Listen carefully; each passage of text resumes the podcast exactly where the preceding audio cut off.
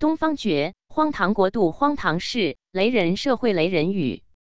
大纪元二零二一年七月三十一日讯：一万恶红魔，真相封锁，天灾更是人祸。洪水过后，百姓家破人亡，但中共不是救灾安抚百姓，而是调动军队，极力封锁打压真相，不报真情实况，始终谎言欺骗。而这场洪水祸灾本身就是中共制造，不通知百姓就开坝泄洪、炸坝放水，不提前预警，不组织救援，给百姓带来惨重灾难。网友借致见推特怒吼：“共产党千刀万剐一万次都不解心头的恨，被你割韭菜就罢了，把老百姓命割走，骨灰都消灭干净，这就是人类魔鬼 CCP，天灾更是人祸。”百姓人亡家破，真相打压封锁，邪拱万恶之魔。二不见救援，却来问责。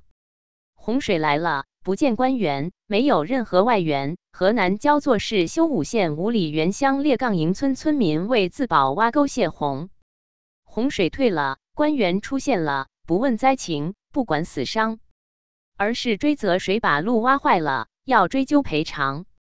人命在他们眼中还不如路值钱。洪水滔天无救援，挖沟自保泄洪川，领导问责追赔偿，人命不如路值钱。三，一照频现，天象变幻。六月三十日，新乡出现六月飞雪天象，接着河南变发暴雨洪水，死亡惨重。七月二十四日，四川网友发视频显示，长江源头金沙江出现水倒流异象。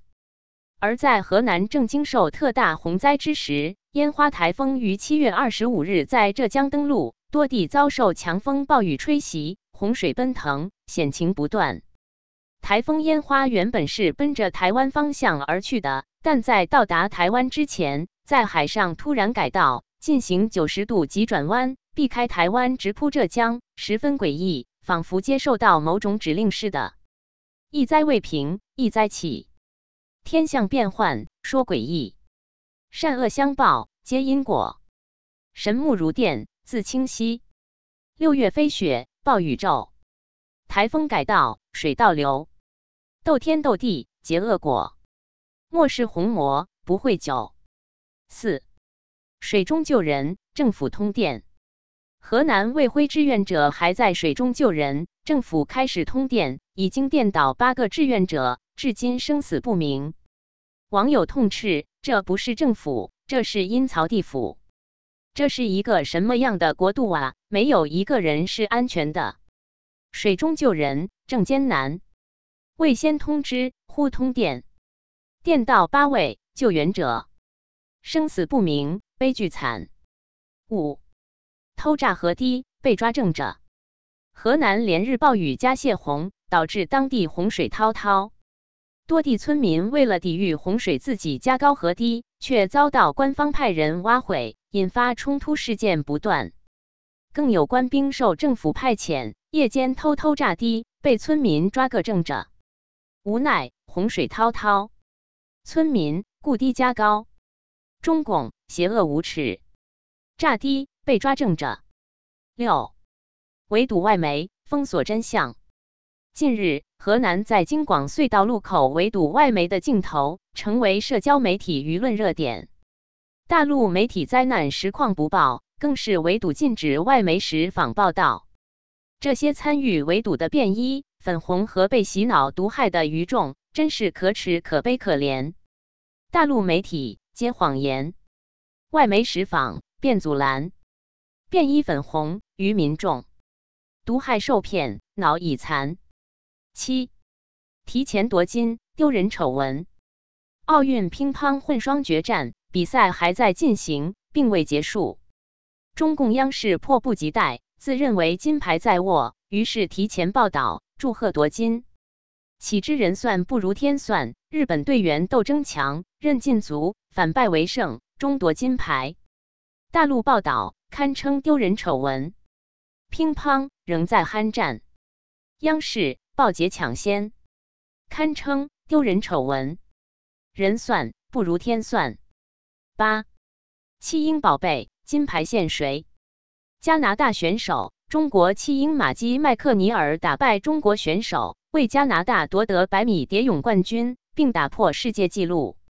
他于两千年出生于江西九江，一岁时被亲生父母抛弃，后被一对加拿大夫妇领养，并对其视如己出，倾注其爱，常抽出时间陪伴参加游泳活动，一直游到进入国家队。网友言：离开了祖国，你什么都不是；不离开了祖国，他是世界冠军。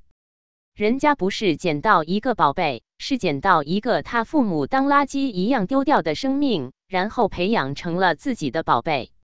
大陆弃婴方一岁，家国收养成宝贝，两种制度天地别。金或金牌献于谁？九，实在可怕，差点火化。河南新乡原阳县一名志愿者两天一夜没休息，太累太困了。就地休息睡着了，结果被塞进装尸袋抬上灵车。幸亏过减速带时震醒这位志愿者，发现自己已经躺在装尸袋里。这车差两个路口就到火葬场，差点被火化。中共人员就是这样不负责任，就是这样随便毁尸灭迹，减少死亡人数。两天一夜救人急，太累太困，倒地睡，谁知被塞。装尸袋差点火化成冤鬼，十无耻甩锅引发骂声。党棍国师金灿荣告诫国人，除了天灾之外，我们还需要警惕另外一种可能性，那就是敌对国家气象武器的攻击。网友痛斥气象、武器、水利、常识这四样，哪怕只懂一样，就放不出这样的屁。而他不是不懂，是觉得你们不懂。这不是人，而是披着人皮的衣冠禽兽。五毛国师金灿荣，无耻嘴脸，捧邪共，甩锅国外，胡编造，引发一片痛斥声。责任编辑高毅。